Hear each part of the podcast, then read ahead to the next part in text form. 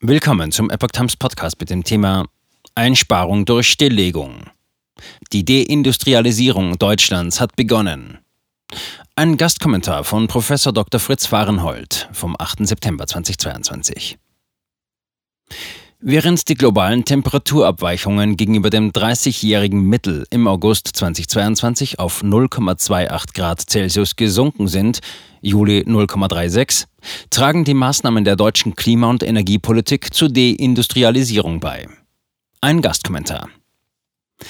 Bevor wir auf die Deindustrialisierung Deutschlands zu sprechen kommen, die aufgrund der großen Energiekrise beginnt, werfen wir einen Blick auf die Temperaturentwicklung.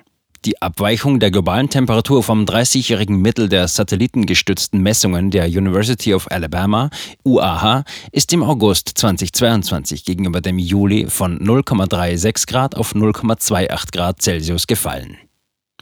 Die Seitwärtsbewegung der Temperatur seit sieben Jahren setzt sich fort. Auch wenn in Deutschland der Eindruck erweckt wurde, dass der außergewöhnlich sonnenreiche und warme Sommer 2022 ein Indiz für die Klimaerwärmung sei, muss man sich die globale Entwicklung vor Augen führen, die einzig und allein für eine Klimabetrachtung herangezogen werden darf. Danach sind wir nur 0,28 Grad Celsius vom 40-jährigen Mittelwert entfernt. Das ist alles andere als besorgniserregend. Wir müssen immer wieder darauf hinweisen, dass die Energiemärkte bereits vor dem Ukraine-Krieg aus den Fugen geraten waren. Durch Abbau von Erzeugungskapazitäten, Kohlekraftwerke und Kernkraftwerke in ganz Europa und unterlassene Erschließung neuer Öl-, Gas- und Kohlevorkommen sowie einem rasanten, aber politisch gewollten Anstieg der Preise von Emissionszertifikaten vervielfachten sich die Preise von Gas und Strom schon im Jahr 2021. Der Ukraine-Krieg hat diese Tendenz noch einmal verschärft. Kein günstiges Gas, keine gute Nachricht. Der BDI-Präsident Siegfried Russwurm verwies auf der Regierungsklausur in Meseberg vom 31.08.2022 darauf hin, dass die Industrie im Verlauf dieses Jahres 21 Prozent weniger Gas eingesetzt hat. Ein großer Teil ist aber nicht durch Einsparung oder Wechsel zu anderen Energieträgern erfolgt, sondern durch Stilllegung und Herunterfahren der Produktion. Das ist kein Erfolg, sondern Ausdruck eines massiven Problems. Die Substanz der Industrie ist bedroht, so Roswam. Weiter sagte er, die Lage ist für viele Unternehmen schon jetzt oder in Kürze toxisch. Die Antwort der Bundesregierung ist nicht etwa, wie in Frankreich, einen wettbewerbsfähigen Industriestrompreis zu schaffen, sondern man schaut zu, wie eine Fabrik nach der anderen ihre Produktion schließt. Bemerkenswert ist die Reaktion von Wirtschaftsminister Habeck auf der Meseberg-Pressekonferenz. Die Situation, dass wir günstiges Gas aus Russland bekommen, wird nicht wiederkehren. Das ist keine gute Nachricht, weil sie jeweils in den betroffenen Industriezweigen bedeuten kann, dass dort ein Strukturwandel und ein Strukturbruch passieren kann. Wir antworten darauf, indem wir die arbeitspolitischen Maßnahmen Kurzarbeitergeld fortführen werden. Er will alternative Geschäftsmodelle unterstützen, was einer eleganten Umschreibung von Deindustrialisierung gleichkommt. Die Industriegewerkschaften sollten sich die Passage ab Minute 30 des Videos mehrfach anhören. Zehn Prozent der deutschen Mittelständler sehen sich vor dem Zusammenbruch. Stahlfabriken wie in Hamburg und in Bremen machen dicht. Papierfabriken stehen vor dem Aus. Der Papierhersteller Hakle ist erst der Anfang. Die Aluminiumindustrie hat ihre Produktion nicht nur in Deutschland weitgehend stillgelegt. Europa hat nach Wood Mackenzie bereits eine Million Tonnen Aluminium verloren. Alarmierend ist auch die Lage von Chemiefabriken und insbesondere in den Düngemittelfabriken. Deutschland braucht einen wettbewerbsfähigen Industriestrom. Die Akademie Bergstraße führt eine bedrückende Liste der Opfer der Energiepreisentwicklung auf ihrer Website. Warum muss das eine Akademie machen? Wann endlich schlagen unsere Industriegewerkschaften Alarm? Ihre wichtigste Forderung müsste die Schaffung eines wettbewerbsfähigen Strompreises sein. Ich hatte mich sehr gefreut, als im Wahlkampf des Jahres 2021 Bundeskanzler Olaf Scholz sein Ziel für das Industrieland Deutschland auf dem Tag der Industrie formulierte.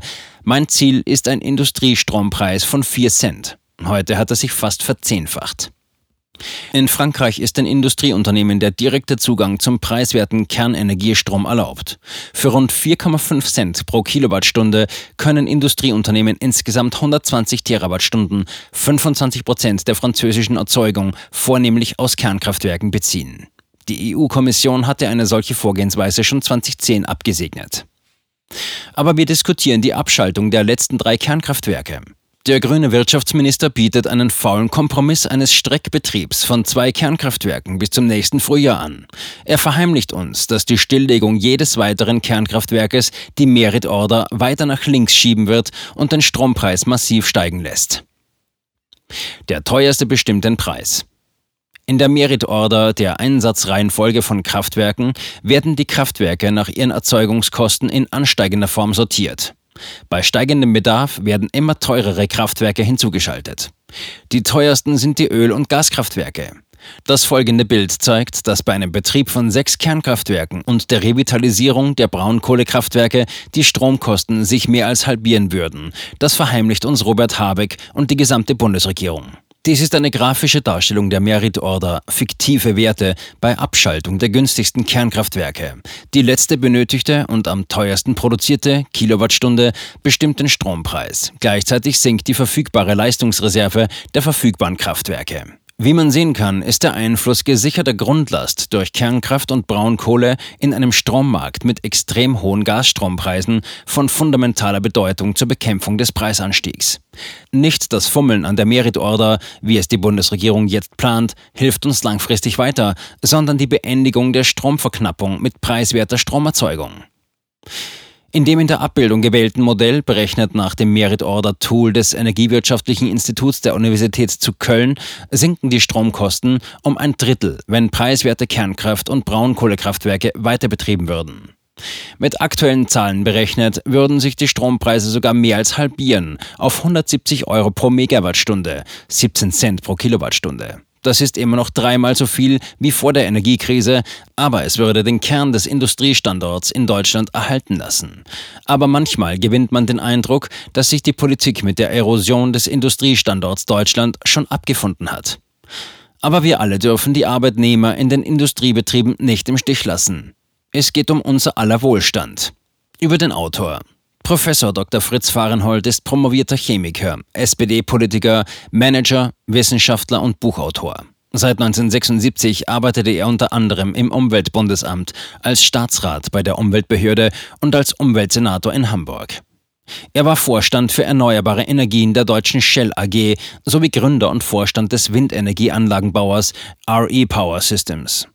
Seit 1999 ist er Honorarprofessor im Fachbereich Chemie der Universität Hamburg. Sein Bestseller Seveso ist überall 1978 war eines der wirkmächtigsten Bücher in den Anfangsjahren der Umweltbewegung. 2020 erschien sein Bestseller Unerwünschte Wahrheiten. 2021 folgte unanfechtbar der Beschluss des Bundesverfassungsgerichtes zum Klimaschutz im Faktencheck. www.fahrenhold.net